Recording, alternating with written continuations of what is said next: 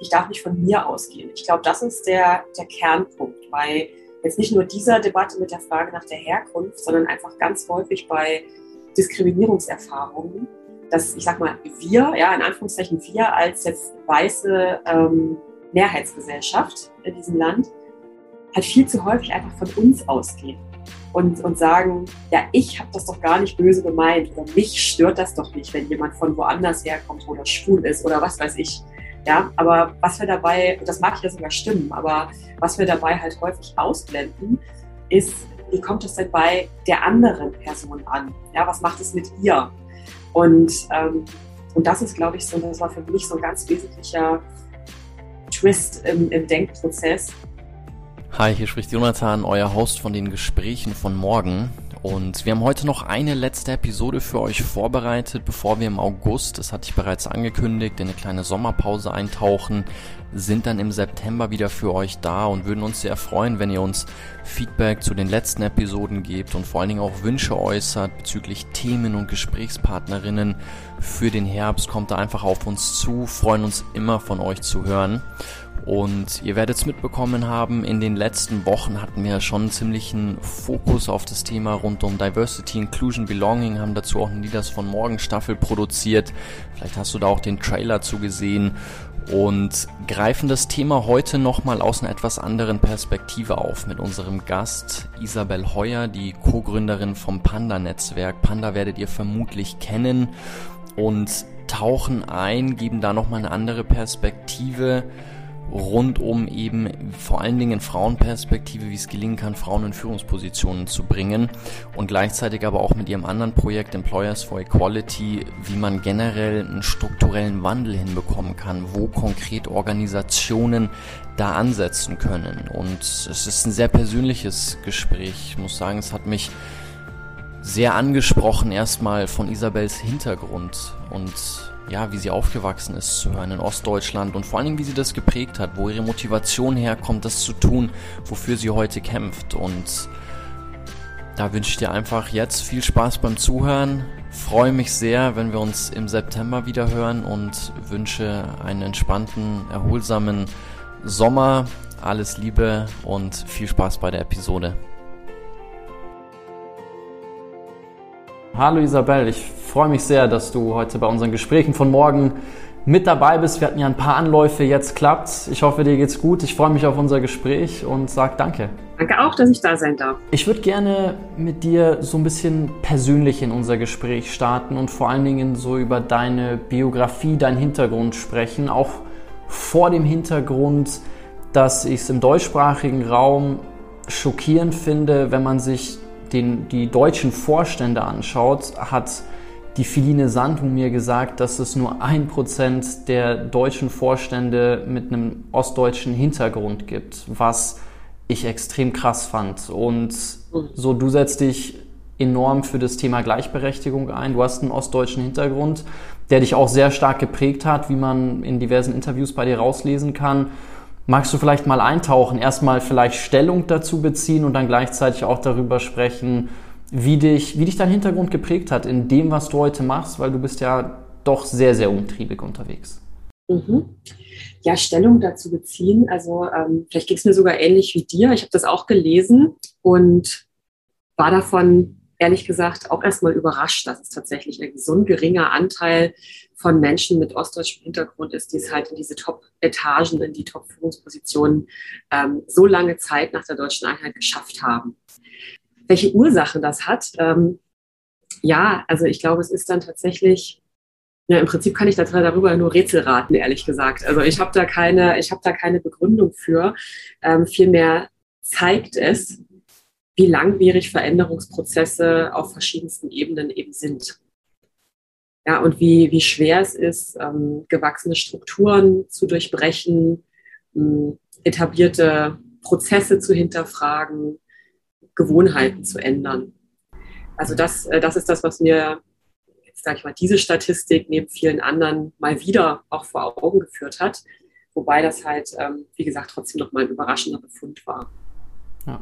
Und auch ein Armutszeugnis, denke ich. Ja, also so lange Zeit ähm, nach der deutschen Einheit immer noch so wenig Repräsentation von Erfahrungen von Menschen mit ostdeutschem Hintergrund zu haben. Das ist ja auch, ähm, ja, ist einfach ein Mangel an Perspektiven, die vielleicht wertvoll wären, auch an diesen entscheidenden Positionen.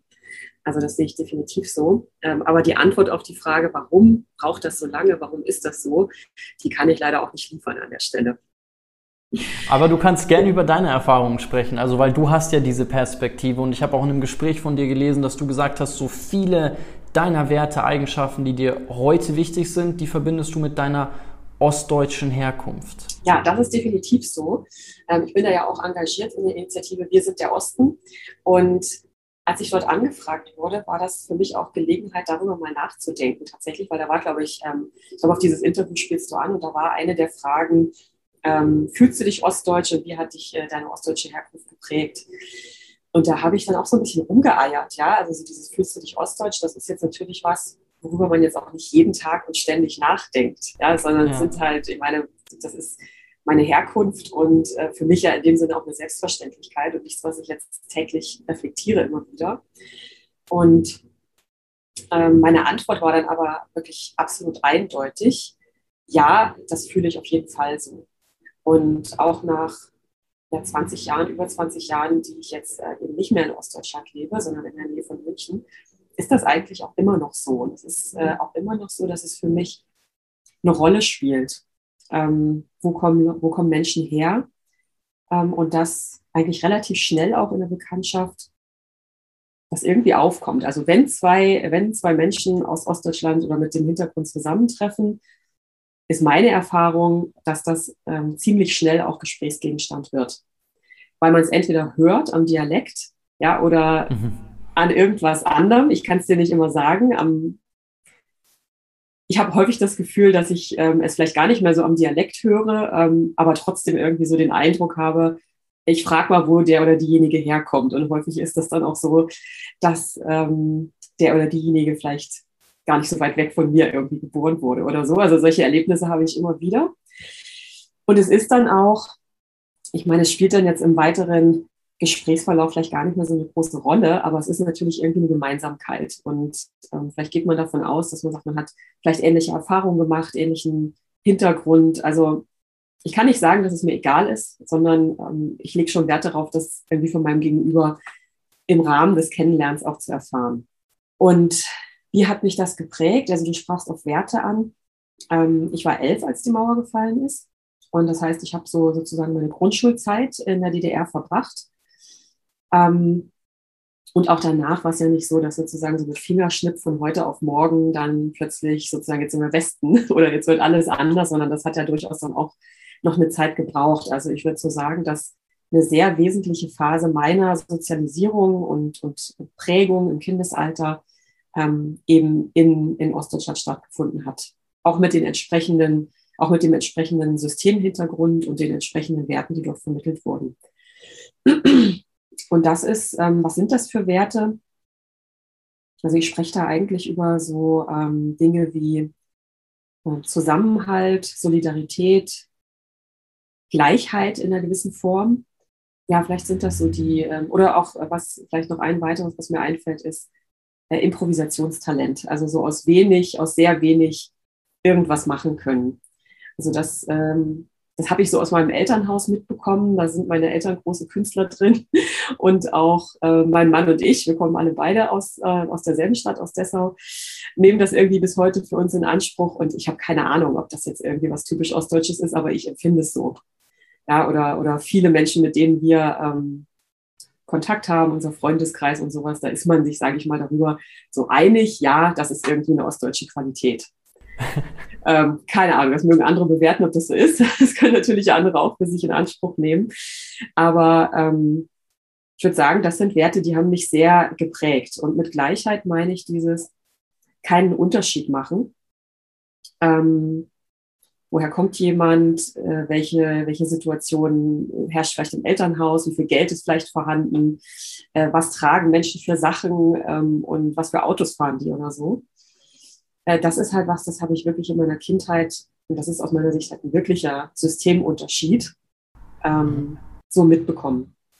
Und das ist auch was, was ich im Unterschied zu meinen Kindern zum Beispiel sehe, die natürlich in einem ganz anderen System aufgewachsen sind, wo genau diese Dinge äh, schon im Kindergarten, in der Grundschule und sowas so eine große Rolle gespielt haben, dass ich das teilweise ja sehr bedauert habe, ehrlich gesagt, dass, äh, dass meine Kinder in einem solchen System aufwachsen und eigentlich von den Werten, die mir nach wie vor wichtig sind und die ich eben mit Ostdeutschland verbinde, nicht mehr so viel mitbekommen haben, beziehungsweise es wirklich gar nicht so einfach ist, die auch zu vermitteln, einfach weil die Lebensrealität natürlich eine komplett andere ist. Würdest du sagen, dass das, was dich heute so stark antreibt und das, wofür du kämpfst, wofür du dich einsetzt, eng mit dem zusammenhängt? Weil das Thema der Gleichheit, Gleichberechtigung ist ja so, wenn ich das mal so von außen betrachtet sagen darf, schon irgendwo mit das Zentrum deiner Aktivitäten, das, wofür du dich einsetzt von dem, was du machst. Würdest du sagen, dass es, dass es da einen Zusammenhang gibt? Auf jeden Fall. Das habe ich eben in der Aufzählung zum Beispiel gar nicht erwähnt, ja, aber das hat damit äh, viel zu tun, weil ähm, auch das zeigen ja Studien, wir bis heute eine große Kluft, was, ähm, was Gleichberechtigung betrifft in Ost und West, zum Beispiel was Verdienstunterschiede betrifft, was Unterschiede in der Rente betrifft, ähm, was auch das Thema Frauen in Führungspositionen betrifft oder auch sowas wie äh, Elternzeiten, wobei sich das, glaube ich, mittlerweile angenähert hat. Aber nichtsdestotrotz bin ich natürlich mit Großmüttern und auch mit einer Mutter aufgewachsen, für die zum Beispiel Berufstätigkeit eine absolute Selbstverständlichkeit war. Also die, ähm, ich glaube, in meiner Klasse gab es keine einzige Mutter, die Hausfrau war. Ähm, und auch meine, meine beiden Großmütter, die haben gearbeitet, bis ich erwachsen war. Und auch meine Mutter ähm, arbeitet noch und meine Kinder sind mittlerweile eigentlich auch erwachsen. So. Also das, ähm, und, und das war tatsächlich ähm, eine Selbstverständlichkeit, mit der ich aufgewachsen bin, die ich auch nie hinterfragt habe. Also so diese, ähm, die unabhängige, zumindest wirtschaftlich unabhängige Frau, die einfach ihre, ihr eigenes Geld verdient, äh, die sich im Zweifelsfall halt auch trennen könnte und zumindest, ähm, sag ich mal, vor dem finanziellen Hintergrund für sich selbst stehen kann. Ähm, das ist für mich eine Selbstverständlichkeit gewesen. Und da habe ich auch erst, seit ich vor 20 Jahren hier in die Nähe von München gezogen bin, erstmal realisiert und gelernt, dass das, sage ich mal, in Westdeutschland hat sich auch seitdem schon vieles wieder verändert, aber dass das halt alles andere als eine Selbstverständlichkeit war.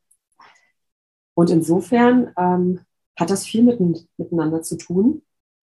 Mein Engagement dafür, ähm, ja, weil ich glaube ich einfach wieder ja, erstmal mich in einen Zustand annähern möchte, von dem ich immer dachte, der sei völlig normal. Äh, der aber nicht, der aber weit entfernt von normal ist. Und das äh, trifft halt heute auch noch zu. Was ich dazu noch sage, also anfügen möchte, oder was ich anfügen muss, ist natürlich, dass auch die DDR in Bezug auf Gleichberechtigung jetzt nicht das gelobte Land war, ja, auch wenn dort alle äh, Frauen berufstätig waren. Also war das dann ja trotzdem häufig äh, eine Doppelbelastung in dem Sinne, dass sie sehr wohl dennoch äh, den Großteil der Care-Arbeit übernommen haben. Also das heißt, wenn denn bei uns in der Familie, es gab in der DDR den Haushaltstag, den konnte man nehmen, um irgendwie Sachen im Haushalt zu erledigen. Äh, das ist auch was, das habe ich auch mit in die Gegenwart übertragen. Ich sage auch manchmal, heute mache ich Haushaltstag. Ähm, aber die Haushaltstage, die haben die Muttis genommen. Und ähm, bei den Schulfesten und im Kindergarten den Kuchen gebacken, das haben auch die Muttis und, und so weiter. Also ich sag mal, ähm, das war jetzt nicht so, dass man sagt, die DDR hätte das alles erreicht, wofür wir heute noch kämpfen. Aber ich sag mal, zumindest die, die wirtschaftliche Unabhängigkeit, das war halt was, das ähm, sehe ich da als, oder sah ich als verwirklicht. Aber man muss aber auch immer in Betracht ziehen, dass ich natürlich damals auch noch Kind und Jugendliche war. Ja, also ich habe da natürlich jetzt auch nicht so kritisch drauf geblickt, wie ich das jetzt vielleicht heute tue. Ähm, aber das sind Dinge, mit denen bin ich aufgewachsen und die halte ich für wichtig und auch wieder erstrebenswert. Und da sprichst du ja auch viel drüber. Also vor allen Dingen diese, dieses Vorbild der ostdeutschen Frau hebst du wieder immer, immer wieder in den, in den Vordergrund und sprichst darüber, inwieweit dich das als Mutter und vor allen Dingen als Frau, als unternehmerische Frau frei und stark gemacht hat. Und wenn du jetzt sagst, nur dass ich es richtig verstehe, dass du dich ostdeutsch fühlst, dann ziehe ich daraus, dass das eine Kombination daraus ist, diese Unabhängigkeit, dieses Freisein, dieses Starksein und diese Werte, die du genannt hast. Oder habe ich das so richtig ähm, verstanden? Genau, kann man gut so zusammenfassen. Ich glaube, es ist diese Kombination aus dem Vorbild der Frauen, den Werten, aber halt auch das, wie ich es sehe, wirklich Privileg, so verschiedene Systeme kennengelernt zu haben.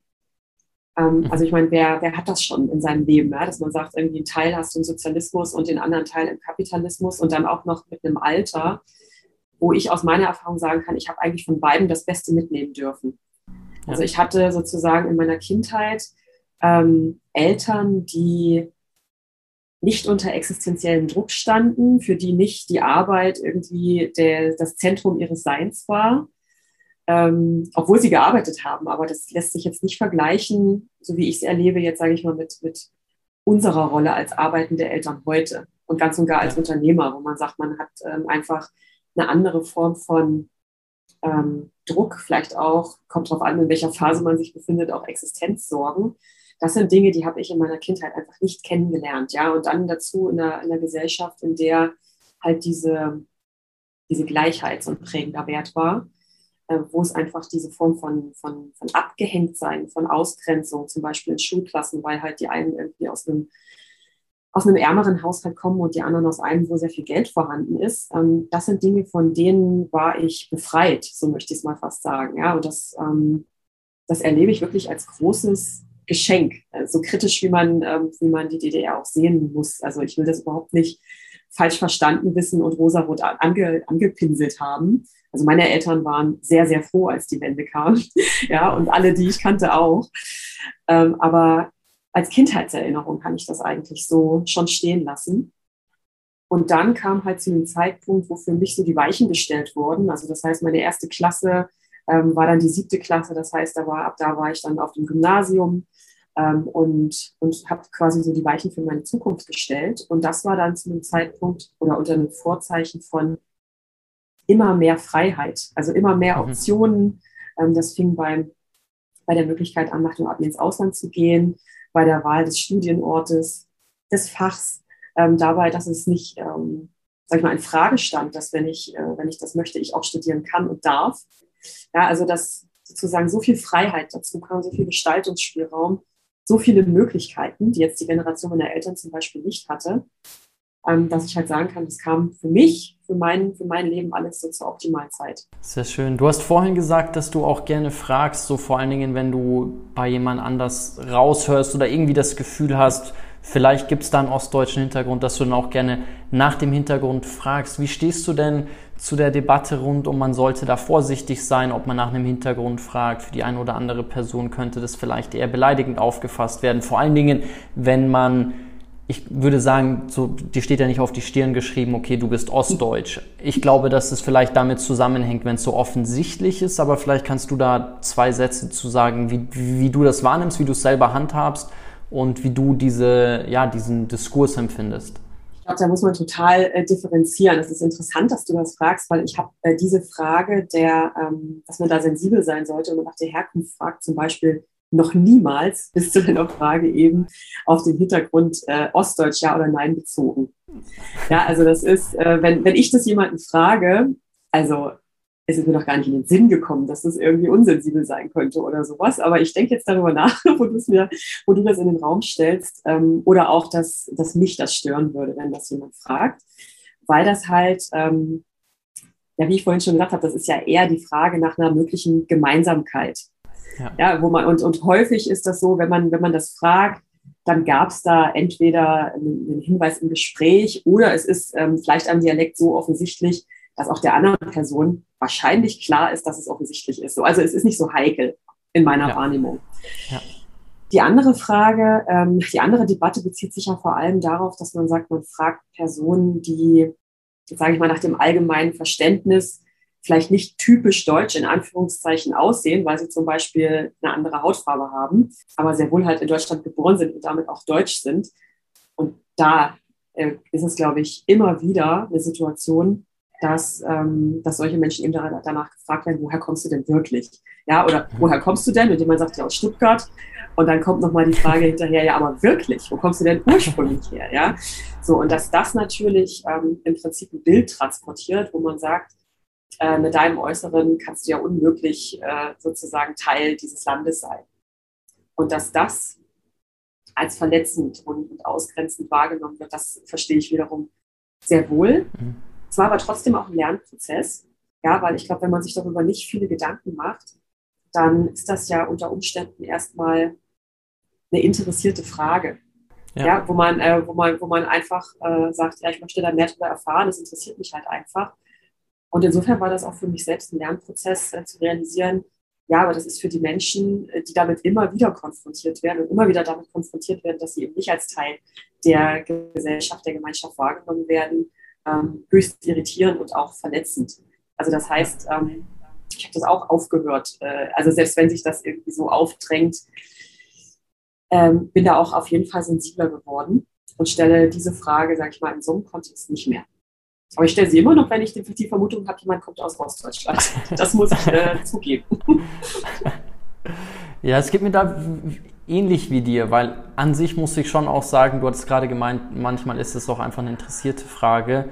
Und ich finde, mit diesem, man schafft einen Common Ground und man, man schafft eine Verbindung, deswegen frage ich das total gerne, weil im Zweifel war man vielleicht mal in dem Land oder kennt jemand und hat dann irgendwo einen Gesprächsfaden. Oder ist es auch einfach spannend, über Hintergründe zu hören. Aber so wie du es gesagt hast, so, das kann ich total gut nachvollziehen und seitdem das mehrfach jetzt auch mir gespiegelt wurde und gesagt wurde und wir es in vielen Podcast-Gesprächen jetzt auch in der letzten Lieders von Morgen Staffel, die wir gedreht haben, dass das da immer wieder ein Thema war, habe ich auch gemerkt, so okay, da ähm, darf ich nicht von mir ausgehen, sondern stell die Fragen eher nicht oder dann zu einem späteren Zeitpunkt, wenn ich merke, okay, jetzt ähm, fühlt sich stimmiger an.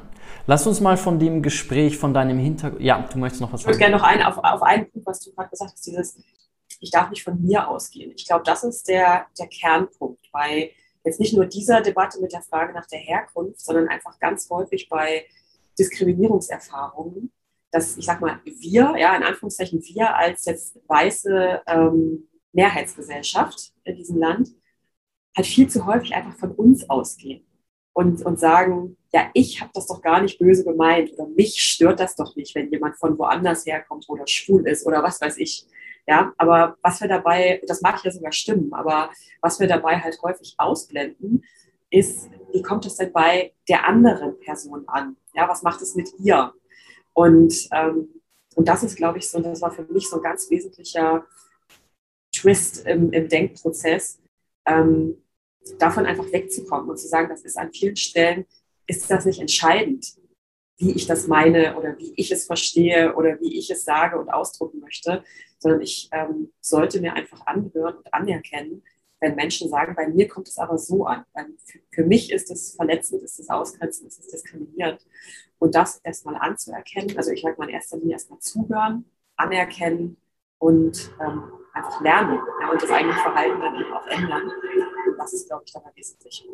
Lass uns mal von, von, von deinem Hintergrund zu deinen Hauptthemen, die du vor allen Dingen unternehmerisch heute treibst, übergehen. Da gibt es ja vor allen Dingen dein Projekt Panda und also was du mitgegründet und mit aufgebaut hast und, und federführend noch machst und Employers for Equality. Vielleicht kannst du im ersten Schritt mal zwei, drei Sätze dazu sagen oder auch unterscheiden. Was macht Panda? Was macht Employers for Equality? Und dann können wir da tief tauchen und, und wirklich reingehen und schauen, wie arbeitet ihr mit Organisationen, was bewirkt ihr dadurch, was sind eure Ziele, Ambitionen damit? Gerne. Also ähm, was macht Panda? Das war, sag ich mal, das erste dieser beiden Projekte. Panda ist eine Initiative für mehr Frauen in Führungspositionen.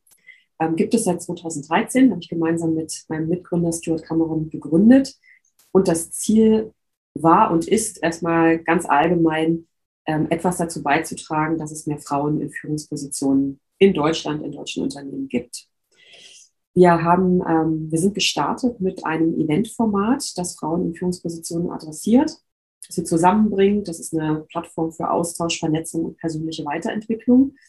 Ein Event, das äh, den Leuten und uns selbst auch immer sehr viel Spaß macht, wo wir auch Unternehmen als Partner dazu holen, immer mit dem Ziel zu sagen, wir schlagen halt auch die Brücke in Unternehmen und leisten wirklich unterm Strich einen Beitrag dazu, dass in diesen Unternehmen auch Frauen in Führungsrollen kommen. Und dann hat sich seit 2013 jetzt eigentlich eine ganze Menge daraus entwickelt.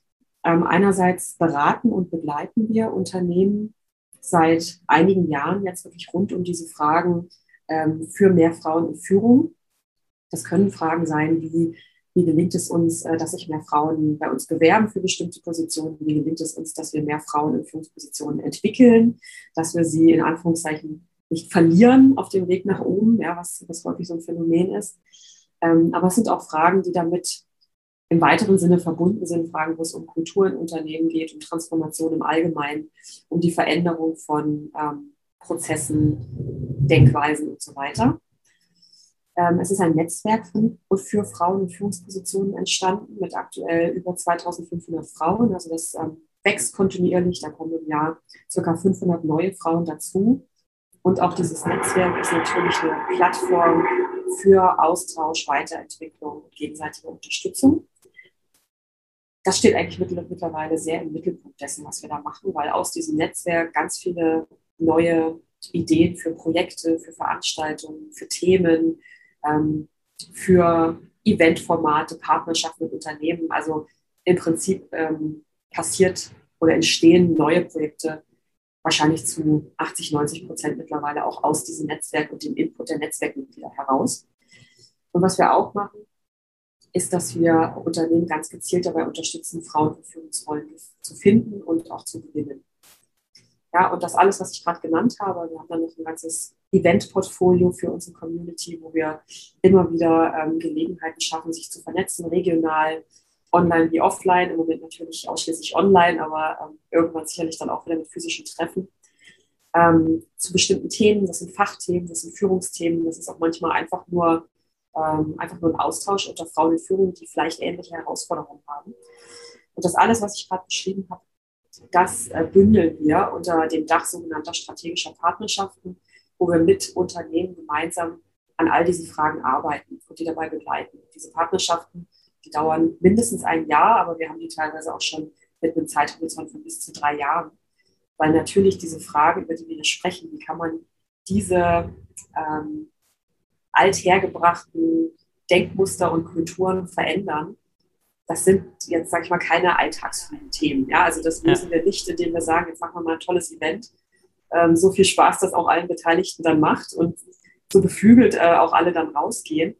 Aber damit verändern wir natürlich äh, nicht das System in dem Unternehmen oder sogar oder gar im Großen und Ganzen in der Gesellschaft. Ähm, und deshalb sind, ist unsere Zusammenarbeit mit Unternehmen, ähm, sagen wir, auf Langfristigkeit und Nachhaltigkeit ausgerichtet. Das ist das, was wir mit Panda tun. Fokus immer Frauen in Führung und damit verwandte Themen. Und dann gibt es jetzt seit ähm, September 2020 unser Projekt Employers for Equality. Und das ist ein Programm, wenn man so möchte, ein Weiterbildungsprogramm für Unternehmen, das wir kuratieren und organisieren. Ähm, und auf das, äh, dass die Unternehmen sozusagen für ein Jahr, die Mitgliedschaft ist auch hier auf ein Jahr ausgerichtet, nutzen können. Und in diesem Programm haben wir den breiteren Ansatz. Das heißt, da geht es sehr wohl auch um Gender Equality, Gleichberechtigung, ähm, also das Thema Mann-Frau im Unternehmen. Es geht aber eben auch um alle anderen Facetten von Diversität im Unternehmen. Also es geht auch um Herkunft, es geht um Rassismus, es geht um, um Sprache, um Alter, um sozialen Hintergrund, um LGBTQ und so weiter. Also wir versuchen ähm, mit einem breiteren Ansatz Impulse in den Unternehmen zu setzen, ähm, mit einer externen Brille sozusagen draufzuschauen und, und auch externe Impulse reinzugeben und auch hier Austausch unter Unternehmen zu ermöglichen. Immer so mit dem Gedanken, wie kriegen wir das, was wir da, was wir da auf die Straße bringen wollen oder die Impulse, die wir setzen wollen, wie werden die denn wirklich wirksam in den Unternehmen? Also das ist da so unser großer Fokus.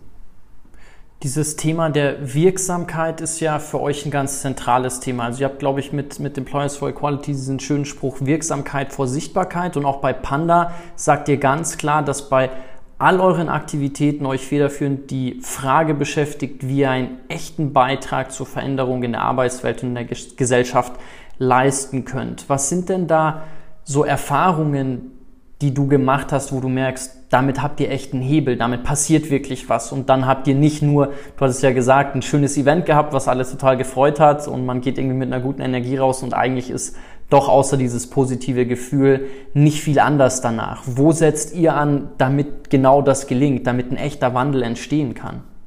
Also zunächst mal muss ich ähm, natürlich vorwegschicken, dass ähm, ich nicht für mich beanspruchen kann oder wir für uns, dass wir jetzt ganz genau wüssten, wo diese Hebel jetzt ganz konkret liegen. Ja, also so nach dem Motto, hier müssen wir jetzt schrauben, damit das jetzt äh, nächstes Jahr deutlich besser ist. Also wenn wir das, äh, wenn wir das hätten, das wäre super, ähm, dann würden wir wahrscheinlich auch noch mehr dafür tun, das in die Welt zu trompeten. Aber ich glaube, es ist tatsächlich, es ist ja ein sehr großer Lernprozess ähm, ja. für, für alle, die sich mit dem Thema auseinandersetzen, ähm, zu sehen, welche Interventionen, welche Maßnahmen wirken denn überhaupt. Und häufig sind es vielleicht auch gar keine Maßnahmen, sondern es sind wirklich Veränderungen, zum Beispiel im Mindset von Leuten.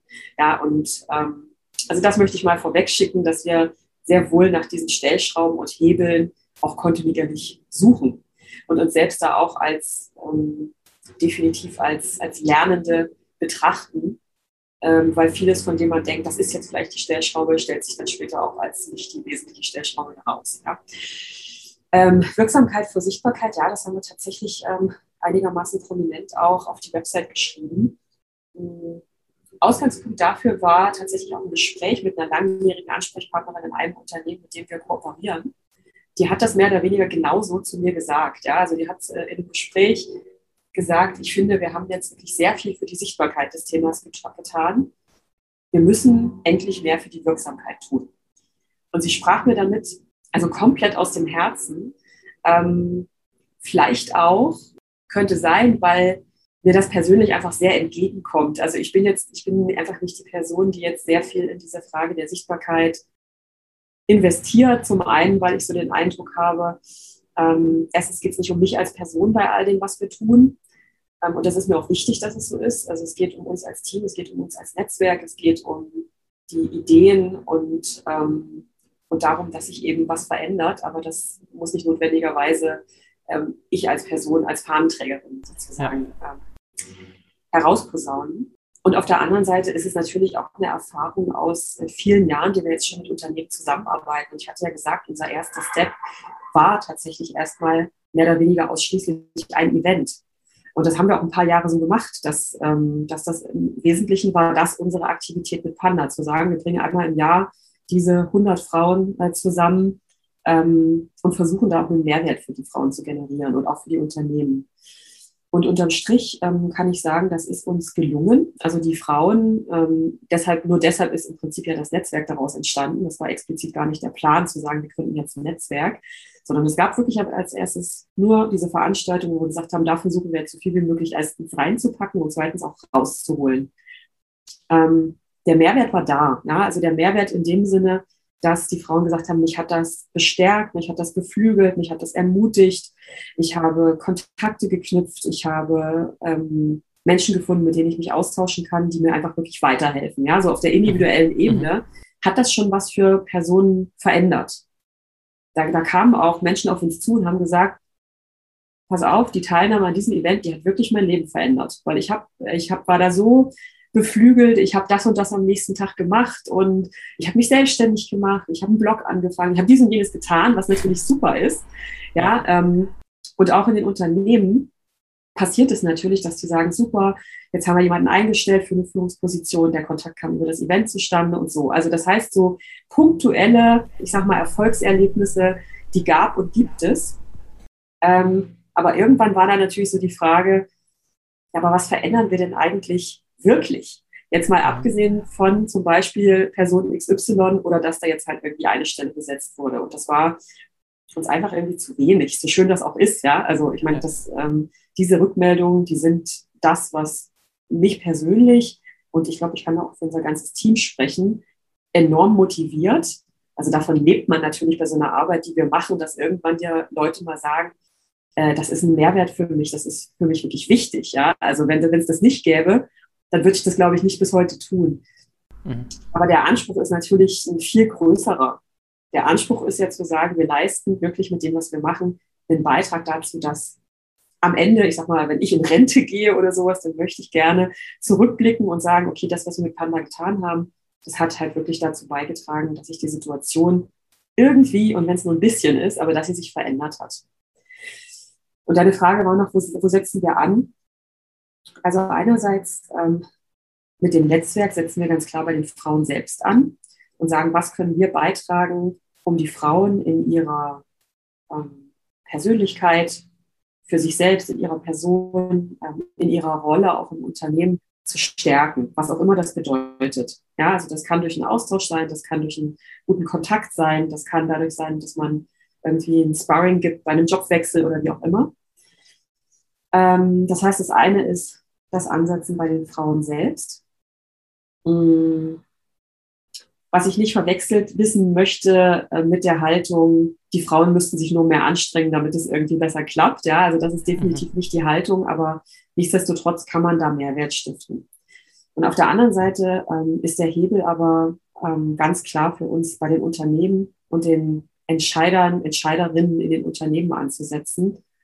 Ähm, und das ist wirklich schwierig, ja, weil ich in meiner Überzeugung ist es so, dass, dass es häufig einfach einen Wandel in, in der Sensibilität und im Bewusstsein dafür braucht oder dass der am Anfang steht, ähm, warum das überhaupt so wichtig ist, mehr Menschen einzubeziehen. Ja, und jetzt spreche ich da nicht nur von, von, von Frauen, sondern von so vielen Gruppen, die äh, momentan noch benachteiligt sind. Und da fehlt es halt an allererster Stelle aus meiner Sicht ähm, häufig an diesem Bewusstsein, dass man sagt, das mhm. ist, ähm, wofür wollen wir denn als Unternehmen stehen? Wollen wir dafür stehen, dass bei uns nur ähm, eine Gruppe aus der Bevölkerung äh, nahtlos und problemlos vorankommt, nämlich der ähm, heterosexuelle, weiße, am besten noch ähm, über 1,80 große Mann? Ja, oder, oder wollen wir dafür stehen, dass wir wirklich ein Umfeld bieten, wo es tatsächlich um Leistung geht und wo aber sich auch alle willkommen und wertgeschätzt fühlen können? Also das ist aus meiner Sicht mit der größte Hebel ähm, und gleichzeitig der schwierigste Punkt, um anzusetzen. Weil natürlich ein großes Problem ist bei allem, was wir tun, dass wir im Prinzip häufig mit den Personen zu tun haben, die gedanklich da schon sind, ja, die bereits sagen, ich finde das wichtig und mir ist das wichtig mhm. und ich achte zum Beispiel darauf bei meinem Arbeitgeber oder so.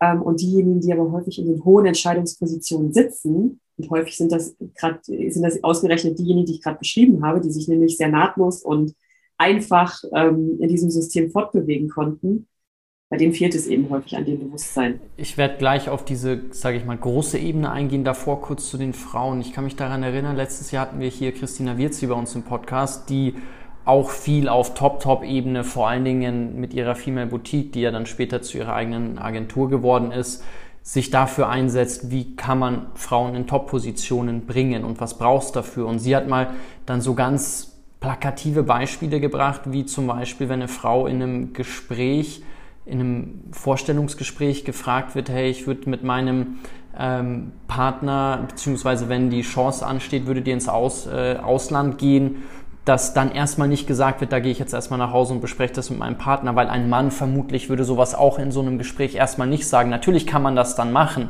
aber das waren so ganz kleine Coaching-Hinweise, die total eingängig waren, wo ich dachte, ah, okay, da auf der Ebene setzt ihr schon an. Wie, wie ist es bei euch? Was würdest du sagen, was brauchst denn da, um zu befähigen? Ist es eher, vermutlich ist es eine Mischung, aber ist es Kontakte? Ist es einfach wirklich so ein, so ein Coaching? Sind es gewisse Kompetenzen, die zum gewissen Ausmaß fehlen? Ist es eine Persönlichkeitsentwicklung? Ist es gewisse Einblicke?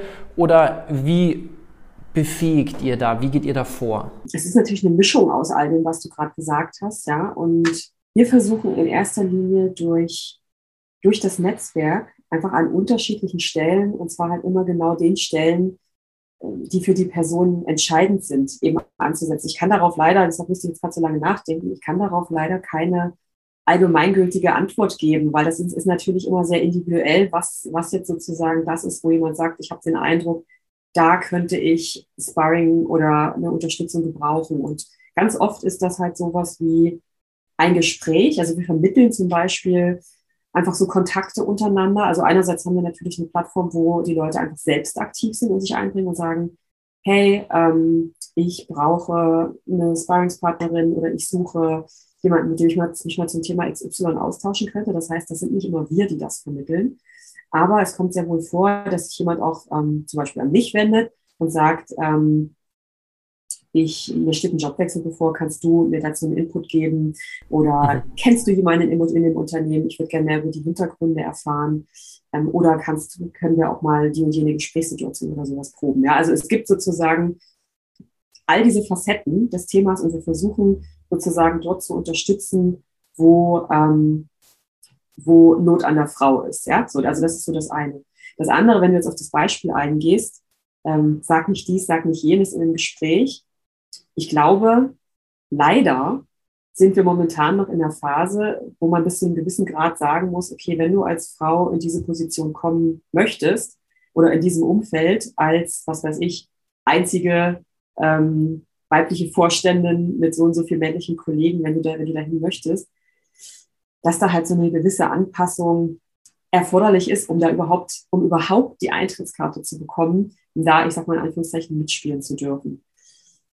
Aber eigentlich ist ja genau das das, was wir kritisieren.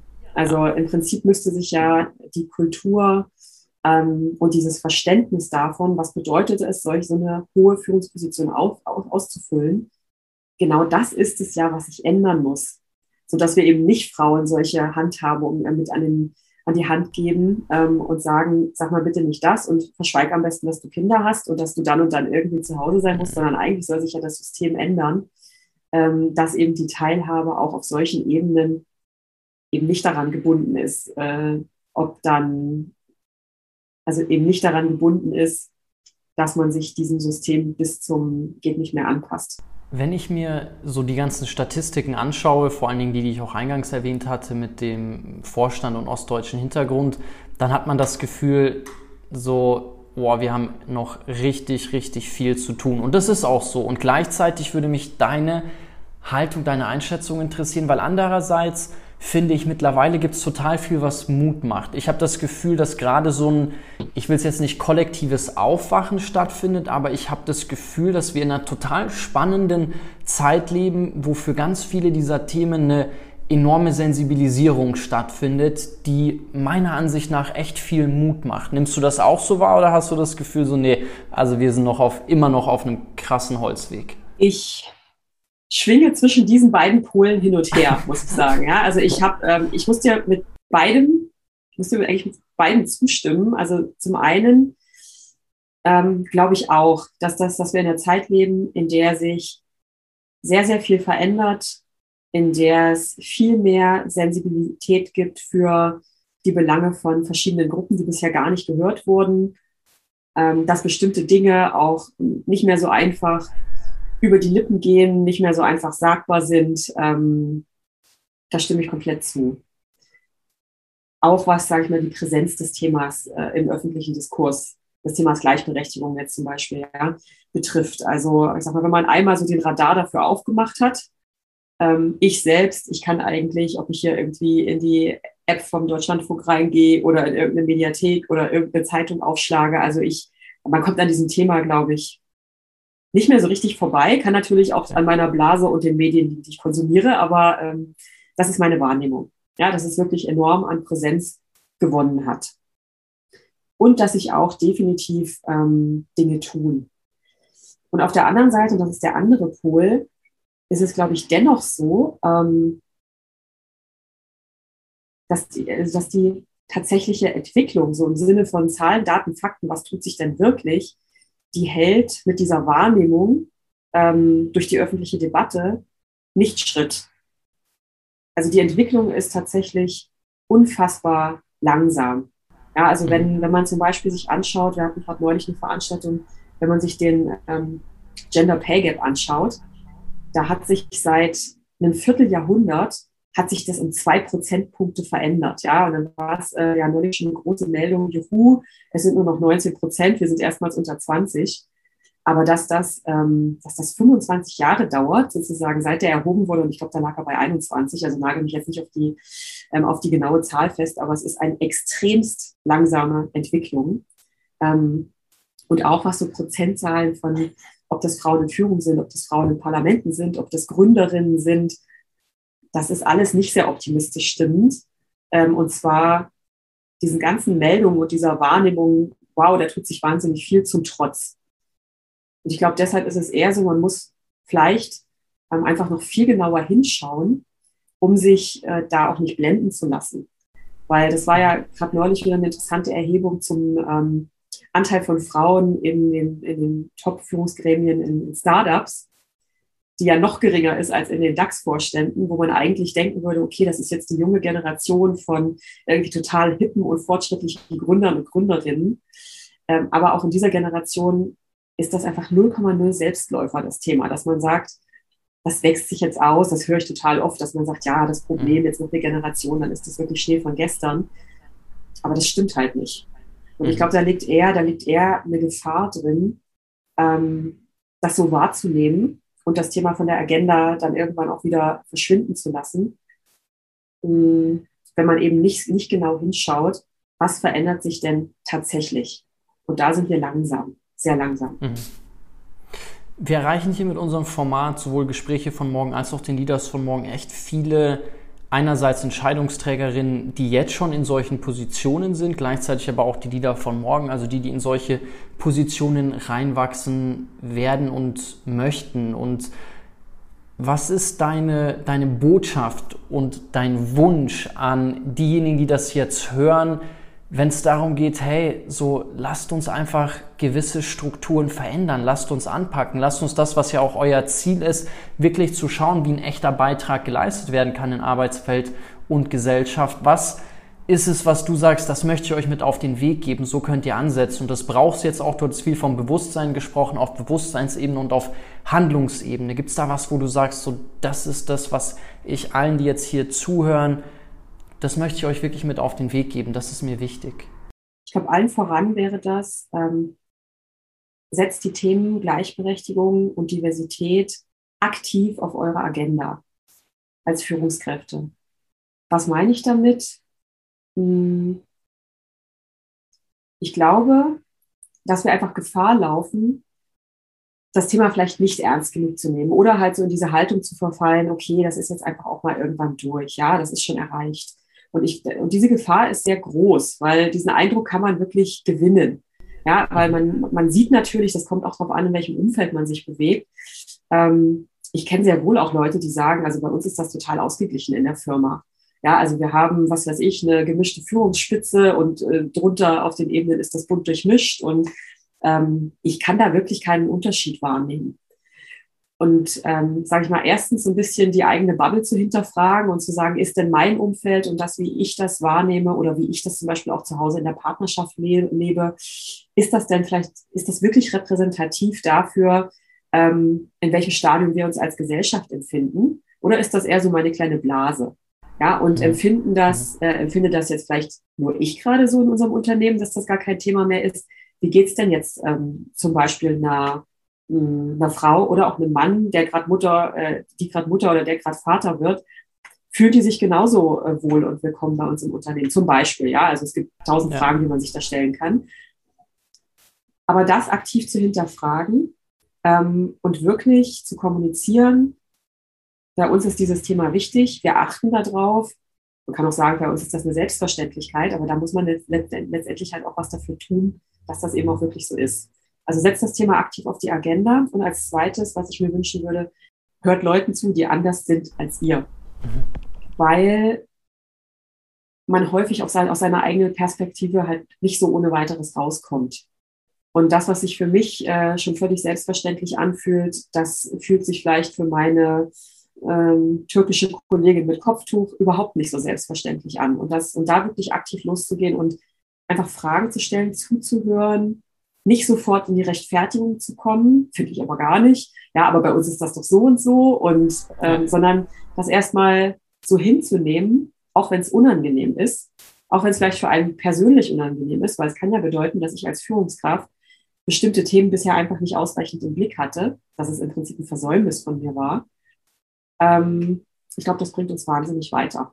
Und wenn, und wenn das beides gegeben ist, dass man einmal sagt, ähm, ich setze das Thema aktiv auf die Agenda, und ich höre den Menschen, die von Diskriminierung betroffen sein könnten, zu. Dann hat man, glaube ich, das Allerwichtigste ähm, schon mal geleistet. Dann ist, äh, dann beginnt natürlich trotzdem die Arbeit zu sagen, ja, okay, wie kommen wir denn jetzt dahin, dass das, ähm, dass es so wird, wie wir es uns wirklich vorstellen oder dass wir unsere eigenen Ziele erreichen. Aber ohne diesen Reflexions- und Erkenntnisprozess am Anfang kommt man da halt gar nicht erst hin. Danke, das sind zwei total wichtige Punkte. Zum ersten Punkt hatte ich ein Riesen-Learning in den letzten Wochen, wo ich wirklich mehrfach gehört und dann auch ja, gespiegelt bekommen habe, dass dieses ganze Thema rund um Diversity, Inclusion, Belonging ist einfach kein Projekt, wo du sagst, okay, als Firmenchef oder Chefin so, das nehme ich jetzt mit, mit auf die Agenda und, und mache dann ein Projekt und dann schauen wir, dann haben wir ein Budget und dann machen wir das ein halbes Jahr und dann widmen wir uns wieder den Digitalthemen und Innovationsprojekten und all den anderen Dingen, die wichtig sind, sondern dass es einfach fortlaufend ist und dass es ja da vor allen Dingen um die Kultur, um die Menschen, wie gehe ich mit Menschen umgeht und dass das nie abgeschlossen ist. Aber dieser Wandel im, im, im Kopf auch wirklich zu merken, okay, das ist nie ein abgeschlossenes Projekt, aber es ist vielleicht das wichtigste Projekt. Und das war auch eine Sache, die ich von der Feline gelernt habe, die wirklich gesagt hat, so ein Change-Projekt in Richtung Diversity mal zu durchlaufen und das kontinuierlich zu machen, ist vermutlich mit das wichtigste Transformationsprojekt überhaupt, was man in einer Organisation machen kann, weil es auf allen Ebenen stattfindet. Und wenn man sowas meistern kann, dann kann man jeden Change meistern. Und das fand ich einen sehr, sehr wertvollen Impuls. Auf jeden Fall. Also, weil das zeigt auch, dass es, es geht halt wirklich ans Eingemachte bei diesen Themen. Es geht an die persönlichen Haltungen, Glaubenssätze, ähm, das Selbstbild, das da ganz stark in Frage gestellt werden kann. Und das ist halt nichts, was man von sich fernhalten kann. Ich glaube, das geht mit anderen ähm, Themen und Projekten mit anderen Themen und Projekten wesentlich einfacher, dass man sagt, okay, das ist jetzt halt, ähm, keine Ahnung, KPI XY, Thema sowieso. Das hat aber vielleicht nicht so viel mit mir zu tun. Aber dieses, aber dieses Thema ähm, Gleichberechtigung und Diversität, das hat ganz viel immer mit uns selbst zu tun. Ja, und auch mit der, mit der Wahrnehmung von uns selbst und vielleicht auch teilweise unliebsamen Erkenntnissen. Und ich glaube, deshalb ist das auch so schwierig, weil man, weil ganz häufig vor, vor diesem Step, dass man sagt, okay, jetzt, jetzt tritt halt so ein, so ein Wandel oder eine Veränderung in meiner Haltung und dann auch eine Veränderung im Verhalten ein, ähm, hat man halt diesen Erkenntnisprozess. Und der kann, der kann wehtun. Ich würde gerne abschließend noch eine These mit dir diskutieren, die ich gerne noch ein bisschen besser verstehen würde. Ich habe nämlich jetzt mehrfach gehört, wenn es vor allen Dingen darum geht, hey, was ist eigentlich das Problem? So, worüber sprechen wir hier und wo kommt das Problem her? War eine Antwort, die ich ein paar Mal gehört habe, der Glaube an Meritokratie ist das Problem. Der Glaube daran, dass wenn ich, dass die, die in Top-Positionen sind, einfach da sind, weil sie mehr geleistet haben oder weil sie besonders leistungsstark sind. Und ich verstehe irgendwo beide Positionen, wenn jemand argumentiert und sagt, ja, aber ist es nicht irgendwo zu einem gewissen Ausmaß so, dass zumindest die Wahrscheinlichkeit vielleicht ein bisschen höher ist, wenn ich sage, ich investiere viel und ich arbeite hart, ist zumindest die Wahrscheinlichkeit höher, dass ich ein bisschen weiterkomme und gleichzeitig gibt es aber dann natürlich auch die Position der strukturellen Diskriminierung, wo man so viel leisten kann, wie man will und man wird nie weiterkommen. So kannst du mir da ein bisschen helfen, diese These noch besser zu verstehen oder zu verstehen, wo es einerseits legitim ist zu sagen, hey, so Leistung darf auch gewisse Resultate mit sich bringen und gleichzeitig müssen wir diesen Glauben an Meritokratie überkommen.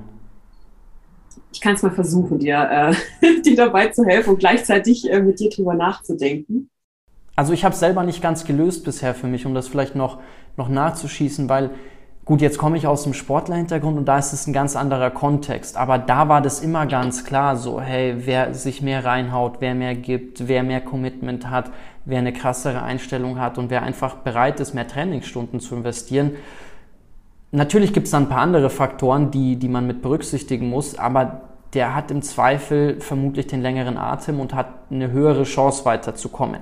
Jetzt ist es in einem Geschäftskontext was ganz anderes, aber für mich ist es, früher war es immer sehr naheliegend zu sagen, okay, ich leiste viel und dann darf ich auch gewisse Resultate ernten. Das würde so gut wie jeder, jede erstmal unterschreiben. gleichzeitig glaube ich, dass die, dieser Glaube an die Meritokratie, so wie wir das hier in unserem System verstehen, in der Tat ein Mythos ist. Mhm. Ähm, warum? Also weil sich mir tatsächlich, ähm, wenn wir wirklich auf jetzt auf das Beispiel Top-Positionen schauen und wir haben halt, sage ich mal grob, 90 Prozent Männer, oder ich sollte ich sagen 90 Prozent weiße Männer aus Westdeutschland mit irgendwie einem BWL- oder Ingenieursstudium, die halt diese Positionen erreichen. Ich kann es einfach nicht glauben, dass, äh, dass, dass es sozusagen so wenig qualifizierte Frauen geben sollte, die das auch schaffen könnten mit, dem, mit der entsprechenden Leistung, die dafür nötig ist. Ja, also dass man ja. eine bestimmte Leistung bringen muss, um dahin zu kommen, äh, ist, glaube ich, ich glaube, das würde jetzt auch niemand wirklich in Abrede stellen, aber dass das Gefälle so groß ist, das, das kann das kann ich einfach nicht glauben. So, das ist so das Erste. Ähm, und Bin ich auch voll ist, bei dir, ja. Ja, und das, also das kann nicht stimmen. Ja. Ja, ja. und ähm, und das, und das nächste ist, dass, ähm, wenn wir darüber sprechen, welche Form von Arbeit, äh, welche Form von Leistung wird denn überhaupt honoriert und wertgeschätzt und führt überhaupt dazu, dass du ähm, jetzt weiterkommst, jetzt mal im Sinne einer klassischen Karrierehierarchie gesprochen, ja. Meine Mutter ist Krankenschwester, du hast gerade eben gesagt, investiere viel und arbeite hart, dann kommst du weiter, ja. Ähm, alle Menschen, die aus einem Beruf in der Pflege oder im Gesundheitssystem kommen, die das jetzt gerade hören sollten, ja. Also da wird definitiv extrem viel äh, investiert und extrem hart gearbeitet, ohne dass sich das in irgendeiner Art im Fortkommen, sei es in der Hierarchie oder auch in finanzieller Natur, auszeichnen würde. Also die Frage ist halt auch, was honorieren wir denn überhaupt als Gesellschaft in einer solchen Meritokratie? Ja. So, und dann, also dann sehe ich halt auf der einen Seite sozusagen von vornherein die Maßstäbe, also was wird überhaupt honoriert und wertgeschätzt? Welche Form der Arbeit? Welche Form der Tätigkeiten? Das ist so das Erste, wo ich finde, da bröckelt das so ein bisschen. Und das andere ist halt diese Frage, wer kommt wirklich weiter? Und, und wenn man sieht, ähm, das alte Beispiel, wie ist zum Beispiel Care-Arbeit verteilt? Ähm, wer kümmert sich um Kinder, um Kindererziehung, nimmt Elternzeiten und so weiter? und man sieht, dass das halt zum Beispiel eine Aufgabe ist, die mehrheitlich, also zu, zu, zur überwältigenden Mehrheit von Frauen geleistet wird, dann ist nicht mehr so verwunderlich, dass so viele sozusagen außen vor bleiben und eben nicht weiterkommen, obwohl ich ähm, aus eigener Erfahrung nicht sagen kann, dass da irgendwie weniger geleistet würde. Ja, da wird äh, sehr viel geleistet und teilweise, glaube ich, auch viel mehr geleistet als bei der einzigen, einzig und alleinigen Konzentration auf mein, Fortschritt, auf mein Fortkommen, jetzt in der Hierarchie zum Beispiel. Und insofern sind halt, ähm, sage ich mal, die Voraussetzungen, um überhaupt in diesen, ich sag mal, Wettlauf eintreten zu können, um zum Beispiel so eine Top-Position, die sind so ungleich von vornherein verteilt, dass man da von der tatsächlichen Meritokratie im Sinne von, wer mehr leistet, kommt besser voran, gar nicht mehr sprechen kann.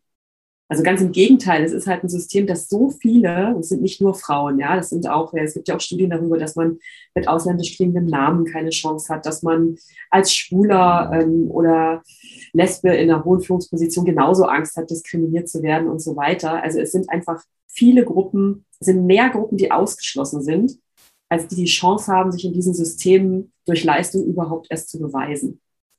Und deshalb funktioniert das nicht mit der Meritokratie.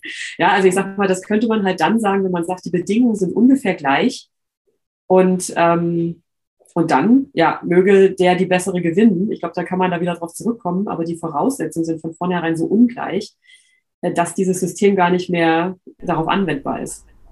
Ich glaube, das ist auch der ganz entscheidende Punkt, wenn ich dir jetzt hier zuhöre. Das hört sich so ein bisschen an, wie wenn wir sagen, okay, lasst uns ein 100 Meter Rennen machen. Wer als erstes ankommt, äh, kriegt die Position und manche dürfen halt bei 85 Metern starten, während die anderen irgendwie bei Null starten und entsprechend nie früher ins Ziel kommen könnten. Gibt es einen schönen Cartoon dazu? Ich weiß nicht, ob du den gesehen hast. Da hast du auch einen Mann und eine Frau, die auf so einer Aschebahn nebeneinander sind und ähm, bei ihr steht die Waschmaschine und eine Wäscheleine und ein Kind hey, sitzt auf der Bahn und äh, bei ihm ist Bahn frei sozusagen. Also ich finde, das zeigt das ganz gut. Isabel, ich sage vielen Dank. Wir werden all deine Initiativen, Panda, Employers for Equality hier alles verlinken. Ähm, hat Spaß gemacht, mit dir zu sprechen. Ich freue mich auf alle weiteren Dinge, die wir zusammen machen und ähm, ja, sag erstmal alles Gute, alles Liebe. Ich hoffe, dass ihr hier beim Zuhören viel mitnehmen konntet und dass wir uns hier alle für dieses wichtige, große Thema weiter einsetzen. Danke, Isabel. Danke dir, danke, dass ich da sein durfte.